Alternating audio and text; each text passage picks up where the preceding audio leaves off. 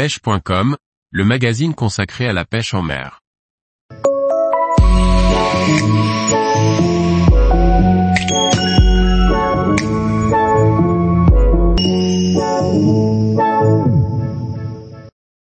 Spinning ou casting, faire le bon choix selon les conditions de pêche. Par Julien Lecouple. S'il est communément admis qu'il faille préférer le spinning au casting pour les pêches légères et inversement pour les approches plus musclées, voyons ce qu'il en est réellement dans les faits et relevons les avantages de chaque technique en fonction des situations. Il y aura toujours des pêcheurs pour pratiquer exclusivement une technique plutôt que l'autre et cela ne se discute pas, l'important étant que chacun y trouve son compte. Un des objectifs de cet article n'est pas d'être exhaustif, mais plutôt de démontrer que l'arrivée depuis les US du casting en France, depuis de nombreuses années maintenant, et sa popularisation, répond moins à un effet de mode qu'à des contraintes techniques réelles en fonction des situations. Un ensemble casting est caractérisé par l'emploi d'un moulinet à tambour tournant positionné sur la canne là où un ensemble spinning fait appel à un moulinet à tambour fixe, positionné sous la canne, facilement identifiable en raison de son pick-up qu'il faut ouvrir et fermer lors de chaque lancer. Il faut bien comprendre que les forces physiques mises en œuvre dans le cadre d'un lancer en spinning et en casting ne sont pas tout à fait les mêmes. Dans le cas du spinning, c'est l'action conjointe du poids du leurre et du mouvement de la canne qui va permettre à la ligne de se dévider du moulinet dont la bobine reste fixe. Pour ce qui est du casting, la bobine se met en rotation au moment du lancer. La force de frottement supplémentaire dans ce cas, si elle occasionne des lancers moins lointains, permet de garder une ligne moins souple, donc plus facilement contrôlable.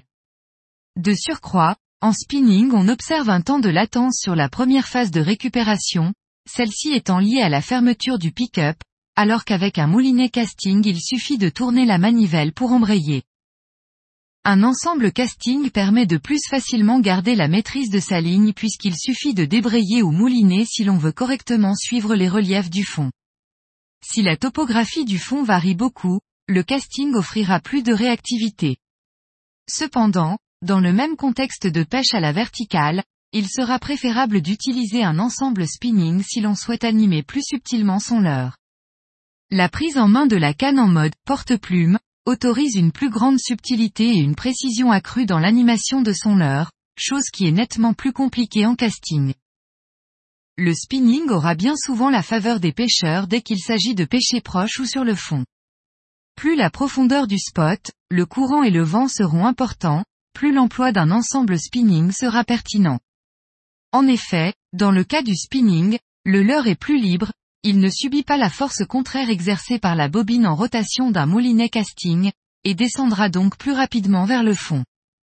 De plus, à puissance de canne équivalente, le diamètre de tresse sera supérieur sur un moulinet casting, si bien que celle-ci fendra moins facilement l'eau. L'emploi du bait casting pour le même style d'approche sera plutôt réservé aux spots de profondeur moyenne. Prenons un exemple. Pêcher un amorti ou une arrivée d'eau proche de la bordure où il y a 3 mètres de fond promettra au bait casting de s'exprimer pleinement.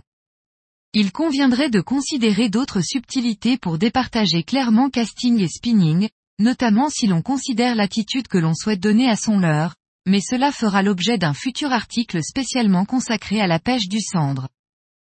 Prenons l'exemple du power fishing de bordure ou de la pêche au rubber jig.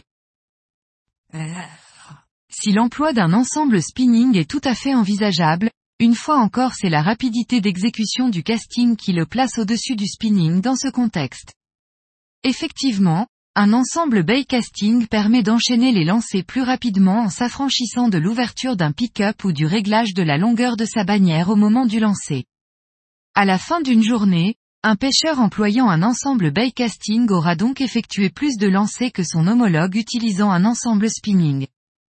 Il aura de fait couvert plus de surface et augmenté la probabilité de rencontrer des poissons. De plus, le casting permet de poser sur l'eau son leurre plus précisément et plus discrètement. Cela grâce au fait de pouvoir parfaitement gérer la dernière phase du lancer en freinant plus ou moins la bobine avec son pouce.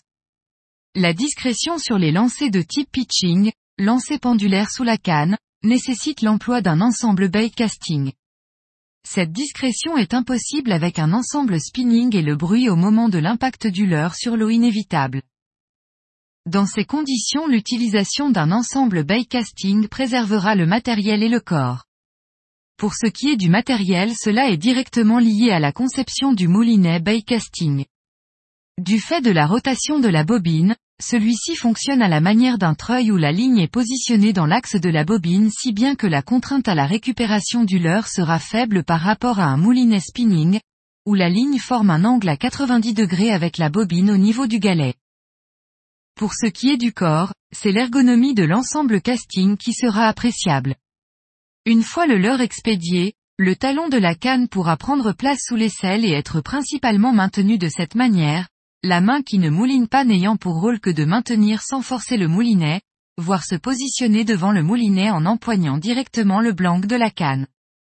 De cette manière, le poids d'un ensemble bay casting pour les pêches fortes se fait vite oublier. Que cela soit pour aborder un spot plus discrètement en se mettant largement en retrait ou bien pour battre plus de terrain dans les grandes étendues, le spinning supplantera le casting, à condition de ne pas lancer de trop gros leurres, grâce à sa capacité de pouvoir lancer plus loin qu'en casting. Dans ces conditions, et même si la performance des moulinets casting actuels autorise des lancers presque aussi longs qu'en spinning, la supériorité de l'ensemble spinning sur le casting lorsqu'il s'agit d'expédier loin un leurre de poids réduit est clair. Si à cela on ajoute un vent de face, alors il n'y a plus de débat. La pêche en flotte tube permet l'emploi de l'une et l'autre des techniques. Ceci dit, pour certains le casting peut avoir un léger avantage sur le spinning.